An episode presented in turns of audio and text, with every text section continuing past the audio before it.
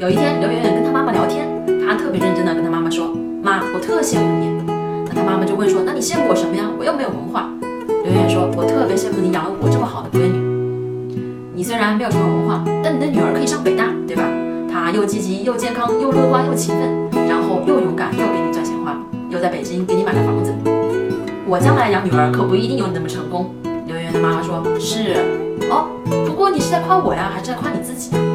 刘媛说：“我当然在夸你了。”刘媛媛说：“在他们城镇呢，有很多人专门跑到他们家里去问他妈妈一些教育经验，可是呢，他妈妈却什么都说不出来。但是作为他的女儿，刘媛说，他的妈妈给到了这个世界上穷人能够给孩子的最好的两样教育：第一，给孩子自由。我教不了你的，我给不了你更多，那么我给你自由，我不管你，我希望有一天你可以超越我。第二，就是希望他多读书。刘媛媛从小到大读了很多书。”所以人家都说读书改变命运，但实际上是母亲改变了她的命运，因为是她提供了条件让你读书的。